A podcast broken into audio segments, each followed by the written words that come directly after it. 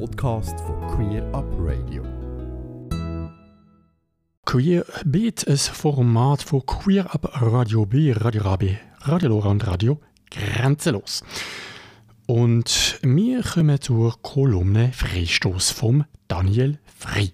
Das Jahr 2020 ist für uns queere Menschen ein erfolgreiches Jahr gewesen. Allerdings nur auf den ersten Blick.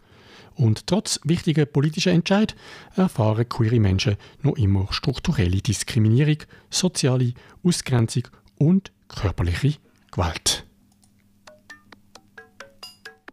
Eine Fußballmannschaft wird vom Schiedsrichter mit einem Freistoß für die gegnerische Mannschaft bestraft, wenn eine Spielerin oder ein Spieler eine Unsportlichkeit begangen hat. Das ist mein Freistoß mit meinem Blick auf einen stinknormalen Alltag aus meiner einseitigen, parteiischen und queeren Sicht. Das neue Jahr das Jahr 2021 ist bereits fast einen Monat alt. Trotzdem machen wir doch jetzt noch einen Rückblick auf das letzte Jahr. Das letzte Jahr ist für uns queere Menschen politisches erfolgreiches Jahr gewesen, wenigstens auf den ersten Blick. Im Februar sagen die stimmberechtigten Aronen mit über 63% Ja zur Erweiterung der Rassismusstrafnorm mit dem Kriterium sexuelle Orientierung. Am 18. Dezember wird im Bundeshaus die Ehe für alle definitiv verabschiedet. Und ebenfalls am 18. Dezember beschließt das Parlament, dass trans- und intergeschlechtliche Menschen ihre Geschlechtseinträge einfacher können ändern können. Doch weder die beschlossene Ehe für alle noch die vereinfachte Personenstandsänderung sind perfekt, sondern gut schweizerische Kompromisse.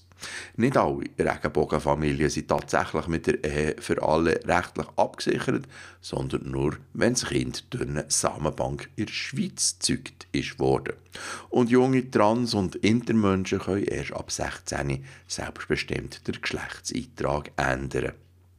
Und auch die Erweiterung der Rassismusstrafnorm ist noch nicht perfekt, fehlt doch noch immer der Schutz vor Diskriminierung aufgrund der Geschlechtsidentität. Der heutige Freistoß haben wir also ganz klar gegen Politik verdient, die nicht nur fürchterlich langsam ist, sondern wir uns auch immer und immer wieder mit Kompromiss müssen zufrieden geben.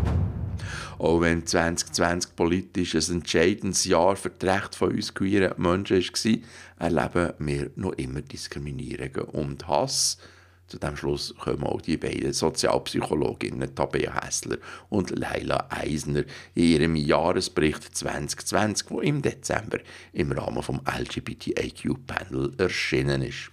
Kernaussage von diesem Bericht Angehörige sexueller und geschlechtlicher Minderheiten erfahren in der Schweiz nach wie vor strukturelle Diskriminierung, soziale Ausgrenzung und körperliche Gewalt.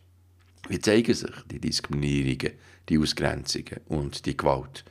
Die Frage haben mir Tabea Hässler und Leila Eisner in meinem Podcast Der queere Alltag beantwortet. Also es gibt äh, offenere Formen von Diskriminierung, zum Beispiel kör körperliche Gewalt oder Hasskommentare.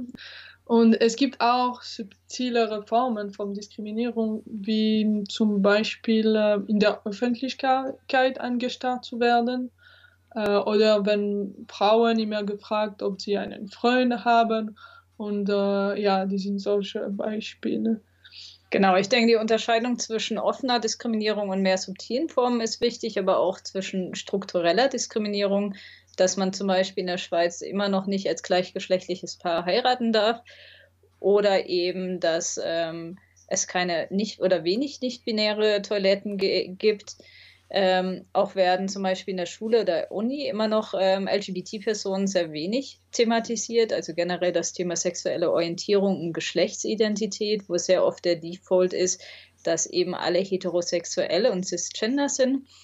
Ähm, ein weiteres äh, Beispiel, wie sich Gewalt zeigt, ähm, diesen Sommer war ich in Wollishofe in Zürich und äh, neben mir ist ein schwules Pärchen angegriffen worden, wirklich äh, auf der Wiese abends um sieben vor 300 Leuten. Ähm, es ist zum Glück dann die Polizei mit vier Mann und einer Frau gekommen. Ähm, hat er interveniert. Es wurde auch eine Anzeige erhoben, aber ähm, eines der Opfer hatte wirklich dann leichtes Schüttelhirntrauma, musste auch ins Krankenhaus gebracht werden. Und das zeigt immer noch, ähm, dass eben auch wirklich körperliche Gewalt nach wie vor ein Thema ist. Leila Eisner vor Uni in Lausanne und Tabea Hessler vor Uni in Zürich. Wichtig wäre jetzt äh, allerdings, dass Hassverbrechen endlich statistisch erfasst werden, damit die Polizei, die RichterInnen, aber auch PolitikerInnen endlich verstehen, dass Gewalt und Hass gegen queere Menschen passiert. Allerdings hat im März vom letzten Jahr die bürgerliche Mehrheit im Ständerat eine Motion zur Erfassung von Hate Crimes aufgrund von sexueller Orientierung, Geschlechtsidentität, Geschlechtsausdruck oder Geschlechtsmerkmalen definitiv versenkt. Hasskommentare sind immer und immer wieder Thema. Ich habe kein Problem, Andersartigkeit zu akzeptieren. Ermüdend ist eher die Art, wie das zur Schau gestellt wird. Schaut her, ich bin anders und ihr müsst das gefälligst gut finden, sonst diskriminiert ihr mich. So Hasskommentare machen uns Queer-AktivistInnen hässig, so zum Beispiel auch Urs Vanessa Sager. Das stimmt. Ähm, ich kann so Sachen nicht akzeptieren. Ähm, aber ich behaupte jetzt, dass das zum Teil auch daran liegt, dass wir zu wenig aggressiv und zu wenig offensiv sind in der Community. Weil ähm, ich glaube, es gibt da draussen mehr Leute, die Verständnis haben für unsere Anliegen und für uns als so Typen, die so Sachen schreiben.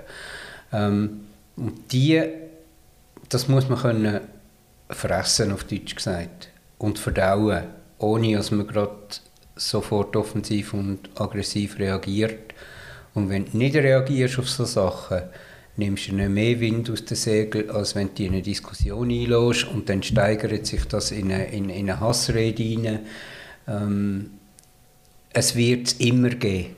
Urs Vanessa Sager in meinem Podcast von Anfangsjahr über den Berner Verein Hab Queer Bern.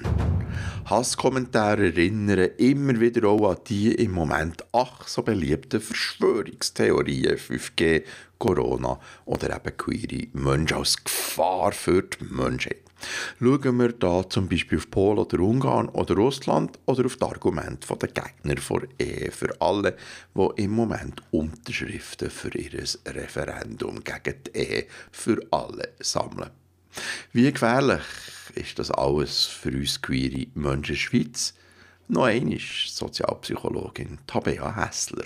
Generell sind diese Kommentare, die eben immer wieder weg von der eigentlichen Minderheit oder benachteiligten Gruppe ähm, führt und einfach sagt nach dem Motto, ähm, schreit bitte nicht so laut, sagt doch nicht, dass ihr ähm, dass alles Diskriminierung ist, ist ein ganz typisches Verhalten für, äh, oder defensives Verhalten von Personen, die eben gewissen Status quo, der sagt, ich als privilegierte Gruppe stehe oben und andere sind unten, ähm, an, den, an den Tag legen, wenn eben äh, Ungleichheiten angesprochen werden. Das finden wir nicht nur bei LGBT-Personen. Ähnliche Muster gibt es auch bei ethnischen Minderheiten, ähm, beim Rassismus, wenn wir uns die Mohrenkopf-Diskussion anschauen oder zum Beispiel auch äh, das immer wiederkehrende Thema, wenn es darum geht, dass Frauen immer noch benachteiligt sind, weniger verdienen und auch weniger in Führungspositionen kommen. Gedankenstrich und Punkt, Ausrufzeichen. Der Freistoß mit dem Daniel Frey ist das gewesen. Queer Up Radio. Ähm, Daniel Frey, sein Blog und auch sein Podcast Der queere Alltag findest du unter stinknormal.blog. Ganze Sendungen und mehr findest du auf queerupradio.ch.